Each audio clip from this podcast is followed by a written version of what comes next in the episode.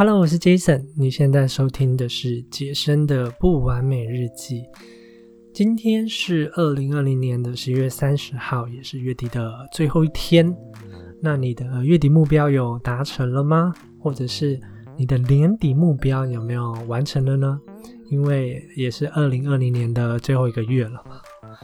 不知道大家对于月目标这件事情会不会有一种压力跟恐惧感？因为至少在我之前，我都是对于目标这件事是非常恐惧、恐惧到不行的那种。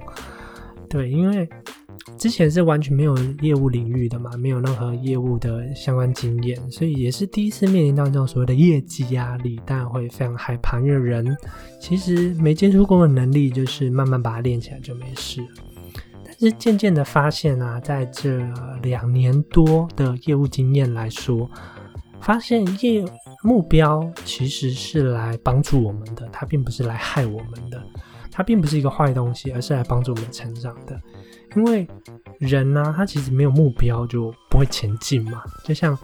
我们没有考试就不会读书的一样的道理，对不对？至少我至少是这样子啊，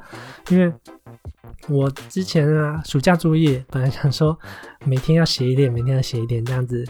就是预就是暑假放完的时候考试才不会那么忙啊，暑假作业才不会写不出来。可是通常每一次都是到暑假暑假快结束的最后几天才开始写，一个礼拜啊，一个礼拜算好的，有时候最后三天才开始写，所以就很典型，只要你没目标，你就不会去想前进。所以设定目标呢，其实最简单的方法就是。你设一个跳一跳就够得着的，也不要设太的太宏远或者是太大，因为你的潜意识其实知道这件事不可能完成，那它就不会帮助你去完成这个目标。所以设一个可能你能力所及的，然后再高一点，高个三十 percent、五十 percent，那其实是最好的目标，这样可以激发出你的潜能。还有一件呢，就是其实目标带给你的压力，或者是压力本身，它适度的压力对健康其实是一件好事。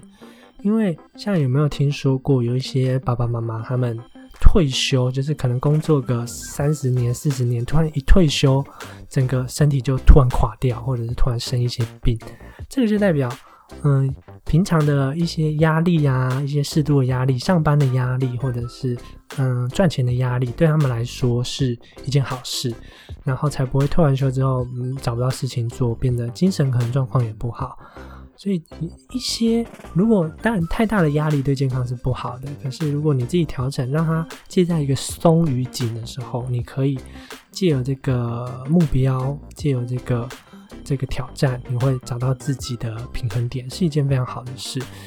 那如果你不知道怎么设定目标，其实很简单，就是让让环境给你目标，比如说让公司给你，如果你这个业务让公司给你。呃，业绩目标，如果你是学生，就是让让老师给你目标，让期中考给你目标，对不对？要要要欧趴嘛，对不对？要六十分以上，那也是一个目标。因为我就想起以前我们国中的时候有分班嘛，现在可能没有。那时候有分 A 组班、B 组班，然后我们是 A 段班的，那那时候就会需要加班晚自习到很晚嘛，所以会有一些。嗯，比如说每天的、每天的、每天的小考试、周考，然后段考三次段考，然后期中考、模拟考，一大堆考试，那这些都是环境给我们设定的目标嘛。而且这样子啊，在大家这样一起团队完成这个目标的时候，其实会非常非常有革命情感。所以，其实国中同学到现在回想起来，都还是对于这段时光大家觉得非常好笑，非常非常有有感情的。这也是我今天今天月底嘛，然后当然会冲业绩，所以有就有伙伴陪着一起冲业绩啊，就一起说啊，我们要一起达成某个阶段性目标，达成多少业绩啊，然后就一直冲到晚上这样子。我觉得那个感情那个感觉是非常好的，就是至少你知道不是自己一个人在在在冲刺嘛，有人陪着你，所以这样子就会很有革命情感。我觉得那感觉是非常好的。当然。嗯，我的习惯是这样子啊，我喜欢坚持到月底的最后一天。当然，并不是说真的业绩很不够，只是如果如果你习惯，比如说这个月的业绩，你觉得三天前可能达不到了，或者月底的五天前达不到，你就放弃。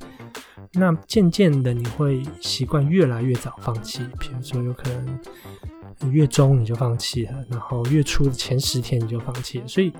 练习一个东西就不要不要放弃，然后训练自己到最后一刻，这是一个非常好的练习。反正没完成也没关系嘛，代表下个月再努力就好了。因为目标会让你成为一个更好的人。然后，嗯，我们团队有一个妈妈伙伴，我们有一些很多妈妈的伙伴嘛。然后有一个是叫 Rita，然后她是一个非常棒的伙伴。她之前是在嗯全球的百大百大大学读研究所，所以是非常有能力的。然后回回台湾之后也担任的民事记者，但是后来是因为嗯她的老公是韩国人，后来就嫁到韩国。那韩国人那边风情是这样的，你生了小孩之后就要就要全职在家里。照顾小孩，这是社会给你的压力，然后他就只能就摸摸鼻子，就全职在家里带小孩。可是就渐渐的会失去一些自己的目标嘛。但小孩子家庭有家庭的目标，但是自己的目标可能就会先把它抽离，因为马斯洛金字塔中间有有讲到啊，底层是生活需求啊，然后再来可能是自我实现。那妈妈自我实现这一块就会完全抽离，她就是为了。家庭的运作而生的一个工作，所以妈妈真的是一个非常辛苦。然后后来她加入我们的时候，就一开始我记得那时候她是一个，她说她是一个非常没有自信的人，然后嗯，可能不想不想露脸啊，不敢露脸，但是她她其实长得非常非常的漂亮，这样子。然后渐渐的，随着他的业绩越来越好，然后成绩越来越好，不管是在网络上的自媒体经营啊，或者他本身的业绩，那赚不赚钱，我觉得是其次，但有赚一些零用钱都不错。我觉得是他找回那个自信的感觉，然后他的他的内容，他的想法有人听有人看，然后越来越越来越有自信，越来越漂亮。我觉得这是一个。我觉得我看到非常非常开心的事情，也为他非常开心。所以目标就会让你成为自呃一个更好的人，甚至一个你自己也很喜欢的人。而且没有目标，其实并不会比较开心。那时候我想起来，我研究所那时候，其实是我读书的时候最忙，然后压力最大的时候，因为那时候赶论文嘛，然后。我给自己设定的目标是两年以内毕业，因为每个科系的时间不一样。像我们科系就是大气科学嘛，通常都是三年左右毕业。但是我想说，我想要两年毕业，因为我想要提早出社会啊之类的，那就会特别赶嘛。你要修学分，要写论文，然后那时候我还记得压力大到我的体重掉很快，那时候掉，现在现在也比较。那时候已经没有很胖了，那时候体重跳到五十公斤以下，四开头，吓一跳，赶快去做健康检查，以为 身体哪里出了问题，其实不是，就是压力太大。而且现在回想起来，其实那段日子应该是我人生中过过最充实，也是最最回忆起来也是满满的一段日子，因为。后来是成绩也不错，可能研究所前前几名毕业，然后博士论文也拿到可能九十几分的，蛮高分的这样子。可是当下压力量会很大，可是回想起来现在是蛮开心的。那有一些人就会在想嘛，就是可是设定目标之后没达成啊，或者是你业绩没达到，或者是你可能有一些聘接那掉下来之后怎么办？其实。一点关系都没有，说真的，因为我渐渐觉得，就是设定目标啊，它其实不单单只是为了达标，但达标很好，达标你会得到你想要的收入，你会得到你想要的生活，得到你想要的的方向，但是它不仅仅是为了达标，而是训练自己成为可以配得这个目标的人，因为你设定的目标，其实你脑袋中有一个幻想的自己嘛，那个是美好的自己。